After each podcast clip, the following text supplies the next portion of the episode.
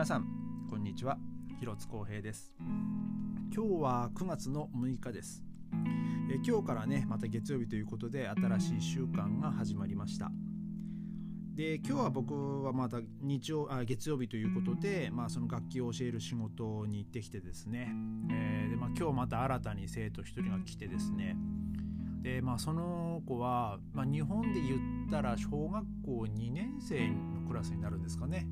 えー、まあ、まだまだちっちゃい男の子だったんですけど、まあ、いかんせんちょっとリアクションがないというか、えー、なんか何を言ってもなんかこう「んん?」みたいな、え、感じでですねなんかこう人の話を聞いてんだか聞いてないんだか分かんないようなで、まあ、じゃあこれやってみてって言うと「んん」みたいな 感じでですねえー、ちょっとこのこの子の取り扱い方はどうしたらいいんだろうなっていう結構僕も頭の中がハテナでいっぱいだったのとまたそのリアクションがないのとはまた逆にもうリアクションがありすぎて困るぐらいのねほんと元気な、えー、13歳、えー、12歳の子とかもいてですね。もう鉄砲玉みたいな感じでもう何て言うんですかね。もう言い方悪いですけど本当もう小生意気でね、えー、もう俺もうお友達じゃねえんだぞってこう言っちゃいたいぐらいあのなんかこう慣れ慣れしい感じで来る、えー、来るんですよ。まあでも一応まあ僕もね一応、まあ、学そこの学校の先生ではないんですけど一応授業の一環なんで一応あの俺も先生だからなってこうちょっと今日は釘刺したんですけどまあどんだけねその子に響いてるかちょっと分かんないですね。えー、まあそんな子がねそのそこの学校の一クラスにはもう何人もいたりするんでまあ本当そこの学校の先生って大変だなってもう本当つくづく思いました。えー、今日はですねあのー、まあその教えに行ってる、まあ、楽器の仕事とかの,、まあその月末に、えー、その給料の生産みたいなのをこう送らなきゃいけないんですけどでその時にあの書類にですねその日付と、まあ、僕のサインを書いて送んなきゃいけないんですよ。でですね僕がそのドイツに来て以来ですねその未だに僕自分のサインがうまく書けないんですよ。お恥ずかしい話。もう1 5 6年いるんですけど。ちょっと今日はそのサインについての話をしたいと思います。あの日本だとねあのサインっていうより、まあ、あのハンコがあの、まあ重まあ、重視されてると思うんですけどあの、まあ、一応まあ名前も書くけども、まあ、その横にこう絶対このハンコを押す場所があるじゃないですか。でもまあヨーロこっちはですねやっぱサイあのハンコっていうものがないんで、まあ、基本的にはその本人の、えー、サインですね。まあドイツ語ではウンターシュリフトって言うんですけど、えー、それがまあ大体その書類に書かなきゃいけないんですよ。でまあ僕はどのドイツに来た時に、まあ、その家借りる時はですねあのパスポートと同じサインって言われたので、えー、まあその漢字で、えー、広津光平って書いたんですよ。で、まあ、結構ですねその漢字でサインするとあのドイツ人あの珍しがってですね「えー、これどういうふうに書いてんの?」とか なんか面白い字だねみたいな感じで結構こうガン見されたりするんですよね。で例えばあの、まあ、僕そのクレジットカードとか銀行のキャッシュカードもあのお金にかんあの直結するやつに関してはあのー、ね、落としてもすぐ、ね、使われた時に、あのー、そのサインとかでね、あのー、簡単にコピーできないようにあの漢字のサインにしてるんですけど、まあ、時々そのカードを使って払った時にあの抜き打ちでねこの、はい、じゃあサインしてとかってあのあるんですよ。まあでも大体そのスーパーとかよりデパートに多いんですけどそういうのって。でまあそのデパートで買い物した時とかはあのサインする時にですね、まあ、その同じサイン書かなきゃいけないんで、えー、その裏面のやつと、うん、で、まあ、その漢字で書いてるとですね、まあ、またその珍しそうに見られるんですよ。なんか面白いみたいな感じで言われたりするんですけど。ただまあそれとはまた別でまあその本当給給料の生産とかあとまああれですねその何かをこう契約する場合、まあ、その携帯電話とか、えー、そういうまあインターネットとかもまあそうですね、えー、まあその契約書とかにまサインをする場合はあのまあ、まあ、適当っつったら適当ではないんですけど本当はまあそのアルファベットとかねもパパってその本人のサインをしなきゃいけないんですよ。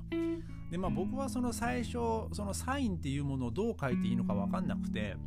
もう最初にですねもう僕はまブロック体でもう公平広津って書いてたんですよ。でいつだいつだったかいつだったか誰だったかにですね、まあ、女性の人だったのは覚えてるんですけどあなたのサインはこれでいいのって言われたんですよ。でえダメなの？って聞いたらあの本来そのサインはそのその人のサインを書かなきゃいけないからそのブロック体でこの字だとあの真似されちゃう可能性があるからあの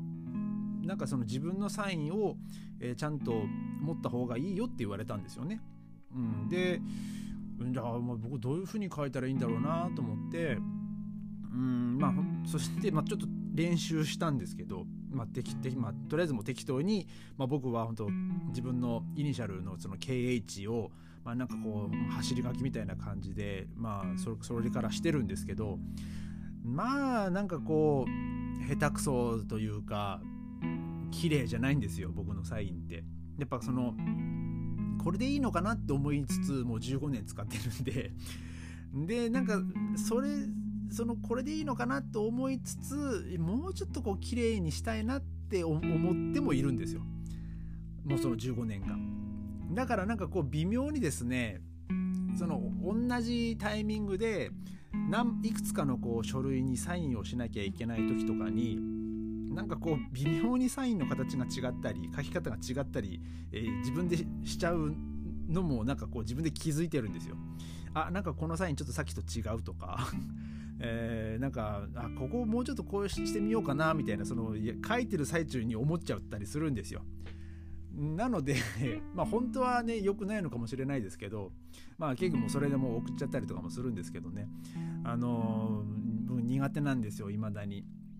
でまあ僕のその妻はあの筆記体でこう綺麗にこうバーッとこう書いてあのそ,、まあ、それがその彼女のサインなんですけど、まあ、僕はねあの筆記体もできないので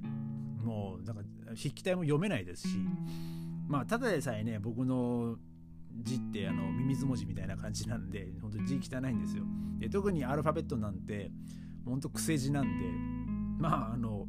ブロック体で書いたところで、まあ、僕の字ってほんと癖字なんで、まあ、そう簡単に、え、人に真似されるような 字体でもないんですけどもう本当にオリジナルな字体なので。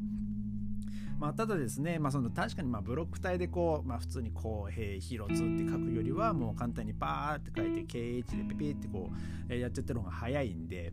あの、まあ、僕はもう簡単にその KH ので K をバーッとこう最後にですねこう流してでちょちょんとこう今度その流したやつで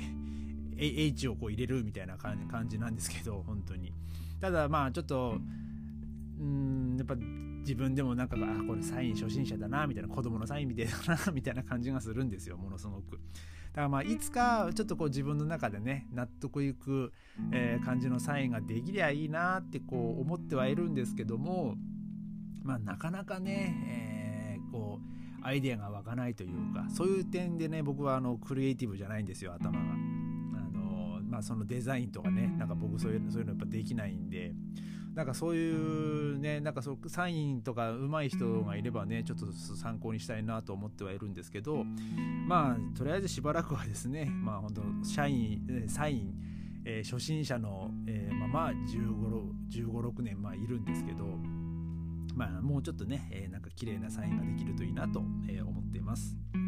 まあその日本のサインだとあのー、まあ漢字だとねその縦書きとか、まあ、例えばそのプロ野球選手とかあとまあ僕の、えー、トロンボンのね先生のサインとかねほんと縦でこう結構綺麗でもうパーッとこう何ていうんですかねまあまあ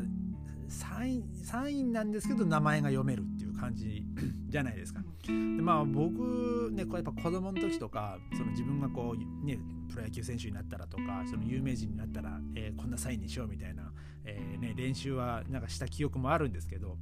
まあそのサインもね本当ただ自分の名前ぐちゃぐちゃぐちゃぐちゃって書いてるだけだったんで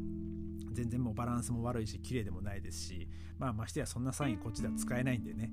えー、まあもうアルファベットのなんかこう